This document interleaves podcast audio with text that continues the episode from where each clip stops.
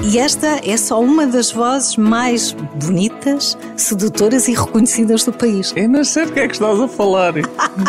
Que grande investigação. Quem é que faz a produção deste programa? É espetacular. É alguém espetacular. Se calhar há quem pense que tu és otorrinolaringologista, talvez.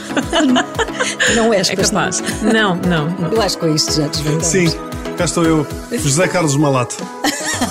O melhor de Portugal. Com Carla Rocha.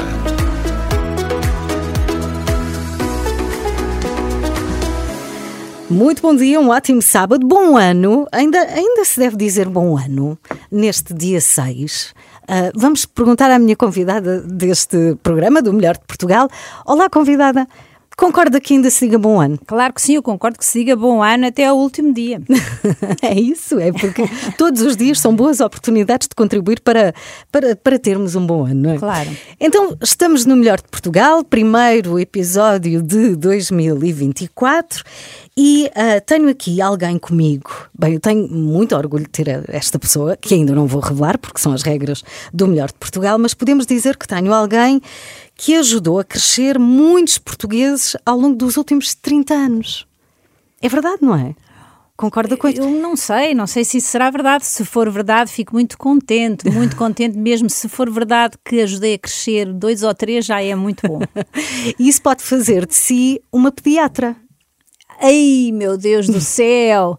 Ah, sabe que eu há bocadinho estava a comentar e a lembrar-me que os meus testes, quando eram miúda e andava na escola, davam para, deram, fiz dois e davam para, para a parte das ciências e, nomeadamente, para a medicina.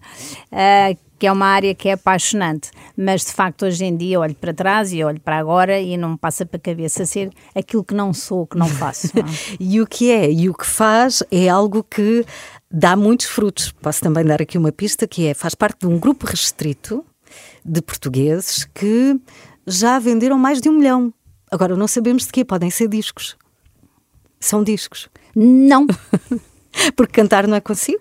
Cantar é comigo, cantar é Pois. comigo. Ah, cantar é comigo desde muito pequenina, desde muito pequenina. Meu pai, aliás, queria que eu seguisse, queria que eu seguisse essa carreira. De cantora. É exatamente, meu pai tinha o curso de piano e eu cresci à volta de um piano.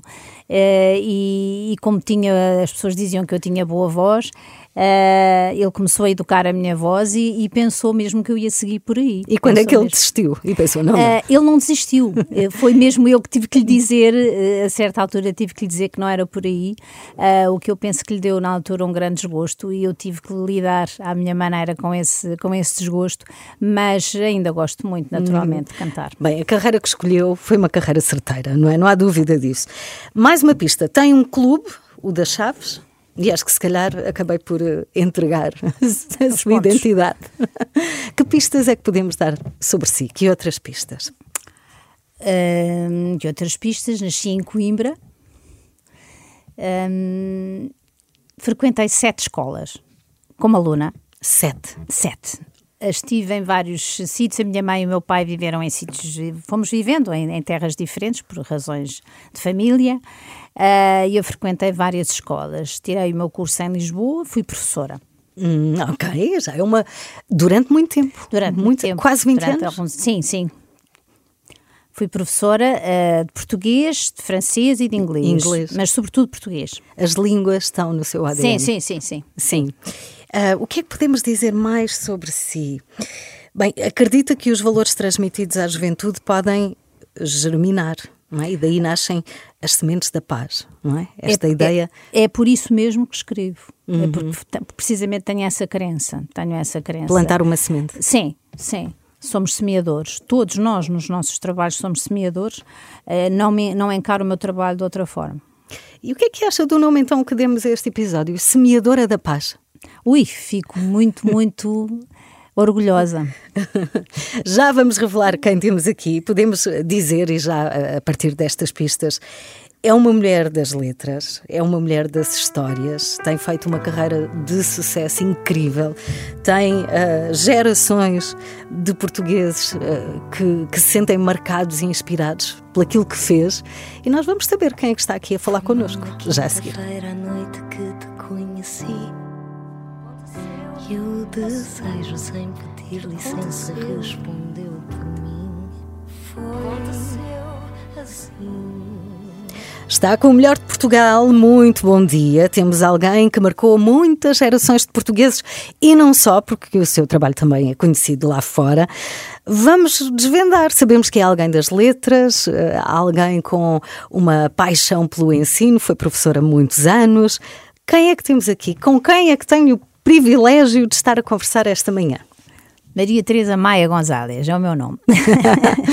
autora? Como é que gosta de se caracterizar? Professora, autora? Olha, eu antes, quando, quando era professora, dizia sou uma professora que escreve livros. Uhum. Hoje não tenho outro remédio se não dizer sou escritora, porque não tenho outra atividade uhum. uh, além desta.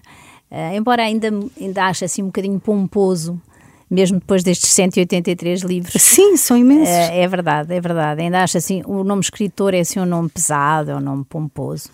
Mas é, é, incrível a sua obra, não é? Porque tem títulos e tem coleções e, e, e, tão marcantes, não é? Qual é o segredo para tanta criatividade? Qual é o segredo para, para vencer a folha em branco? E isso aí isso é uma coisa que tem que se perguntar a Deus. Quando chegar lá, quando chegar lá acima, que eu espero lá chegar. Um, toda a gente tem dons, eu digo sempre quando vou às escolas e me fazem essa pergunta, que é legítima, que é fácil de compreender porque é que se faz.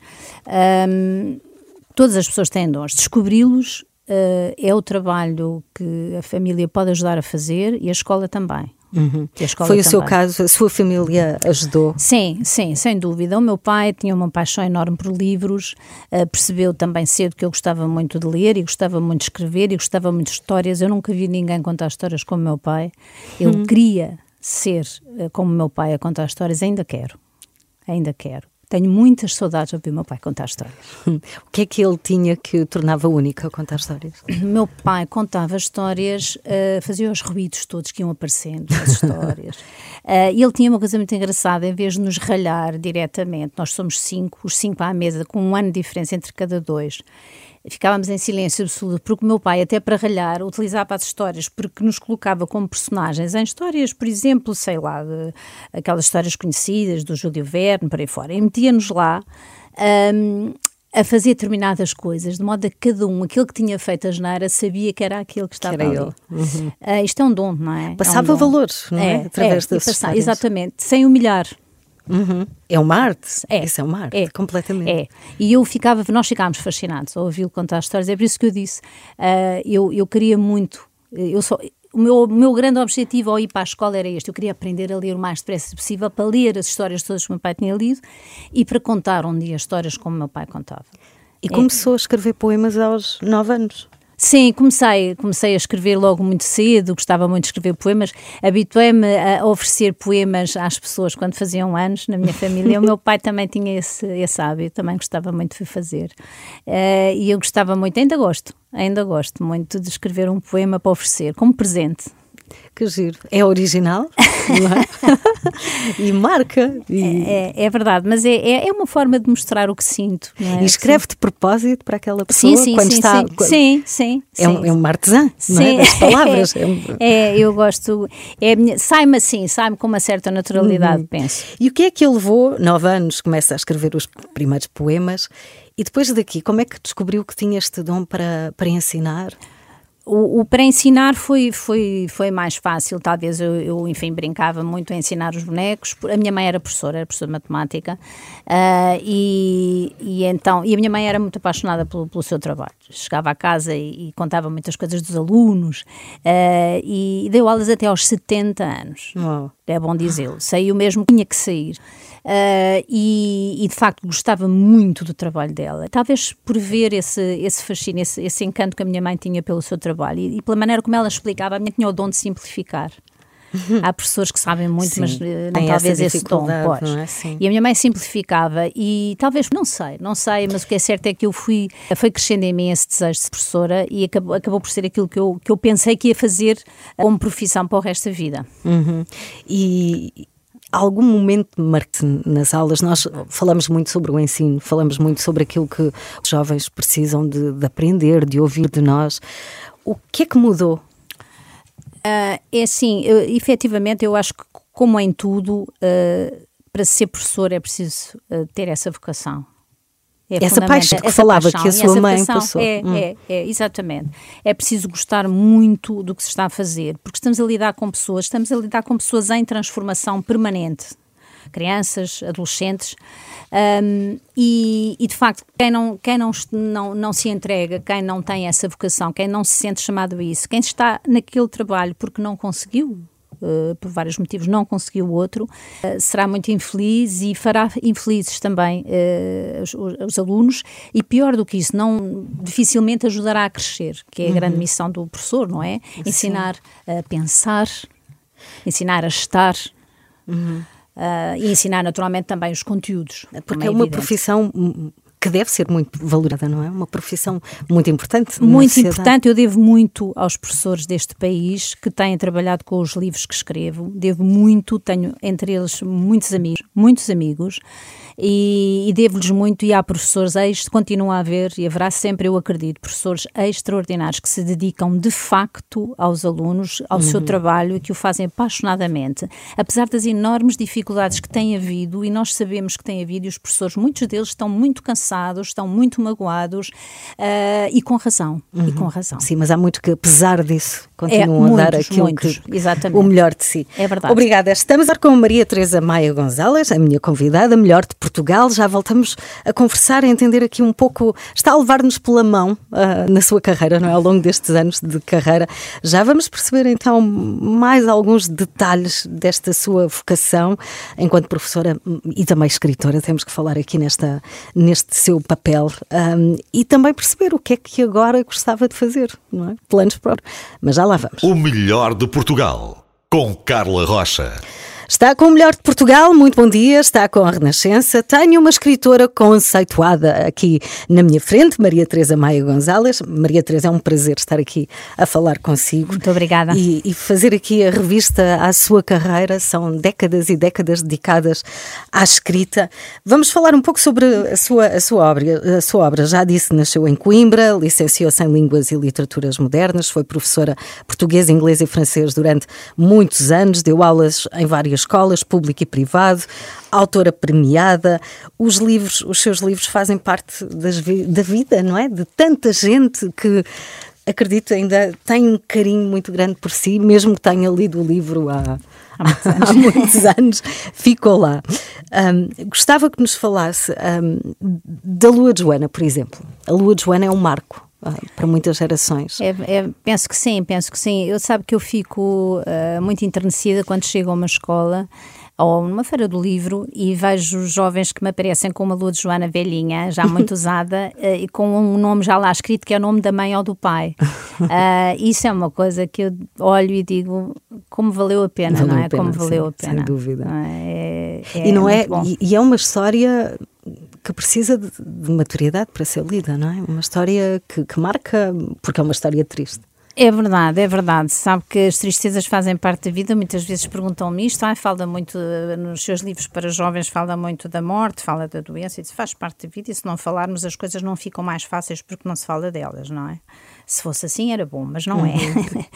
e acho que pelo contrário é preciso falar das coisas, fazer pensar sobre as coisas uh, para se poder ter um olhar novo sobre, uhum. sobre as, para as podermos mudar. Nós só Sim. podemos mudar aquilo que conhecemos e se não falarmos das coisas não, não as vamos conhecer, uhum. não as uhum. vamos aprofundar.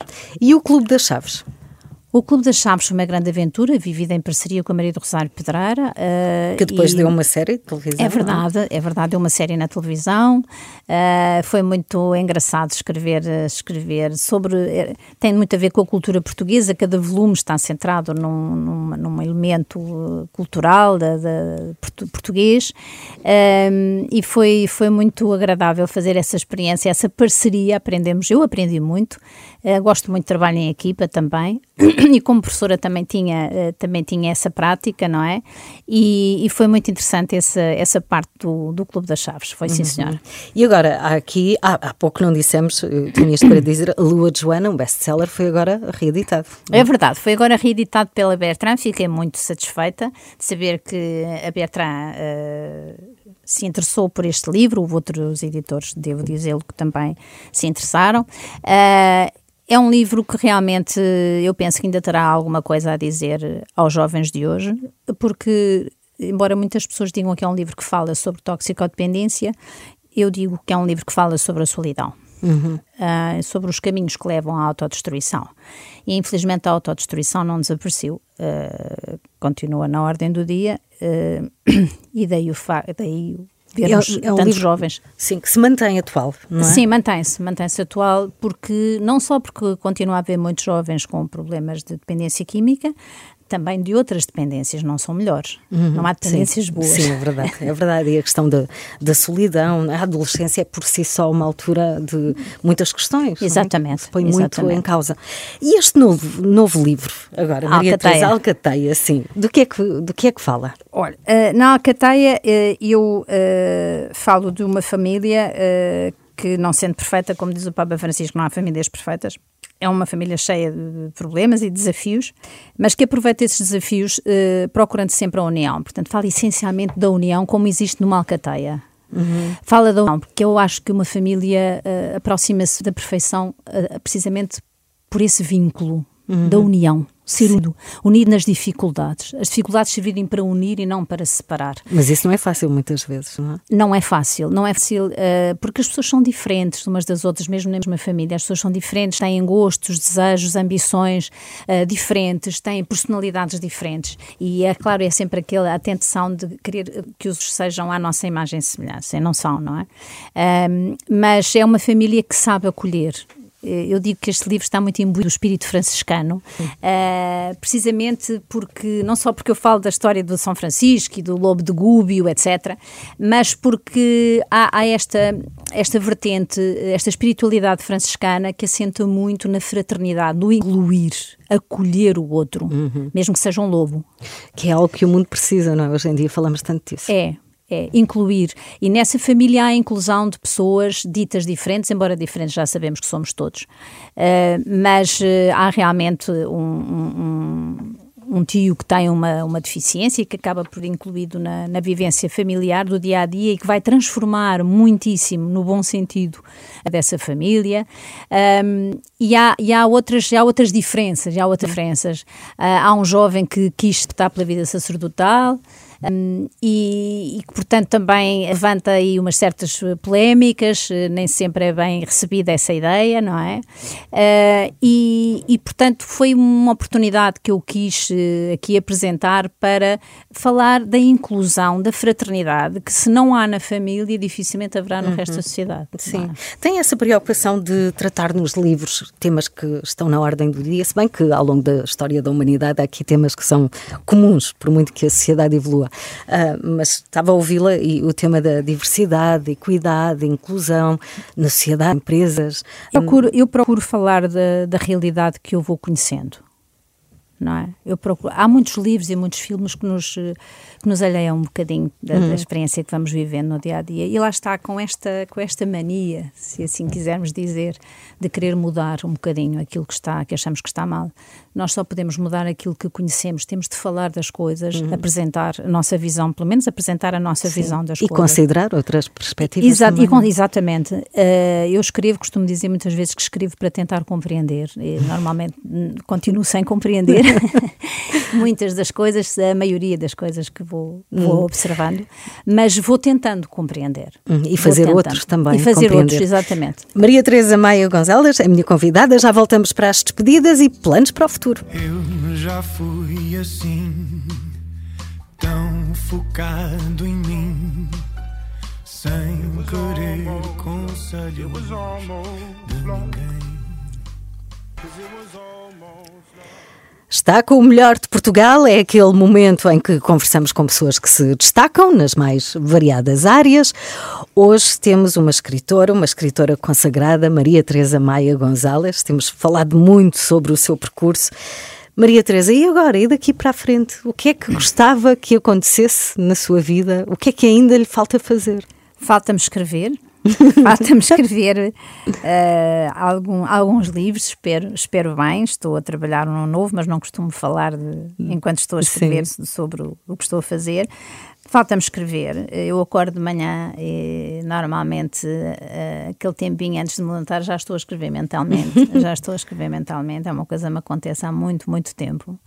Um, e portanto sinto essa necessidade. Gostaria de continuar a ser algo que é muito importante na minha vida. Eu sou voluntária hospitaleira há 27 anos, trabalho com pessoas com doença mental e algumas das quais eh, se tornaram da minha família, uh, não biológica naturalmente, mas uh, pelos vínculos da amizade e que me ensinaram muito, muito, muito coisas muito importantes. Desde logo ensinaram-me a ouvir, uhum. a ouvir o silêncio, a ouvir o silêncio, que tem muito para dizer.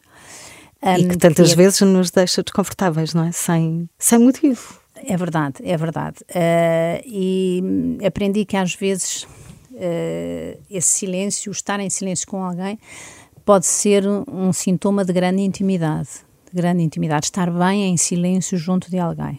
Uhum. Estar bem em silêncio junto de alguém que não precisa de dizer nada. Uh, para, que se, para, para que haja comunicação, para que haja afeto, para que haja presença. Então o voluntariado é, é para continuar. O é voluntariado, eu espero continuar. bem que sim, eu espero bem, espero bem que sim. Uh, faz, faz parte da minha vida, faz mesmo parte da minha vida e, e é, como digo, uma forma que eu tenho de crescer espiritualmente preciso muito desse crescimento uh, e de crescer como pessoa. Uhum. E de uhum. crescer como pessoa. Preciso muito desse contacto, uh, sobretudo desde que deixei de dar aulas. Foi quando comecei precisamente com este tipo de voluntariado.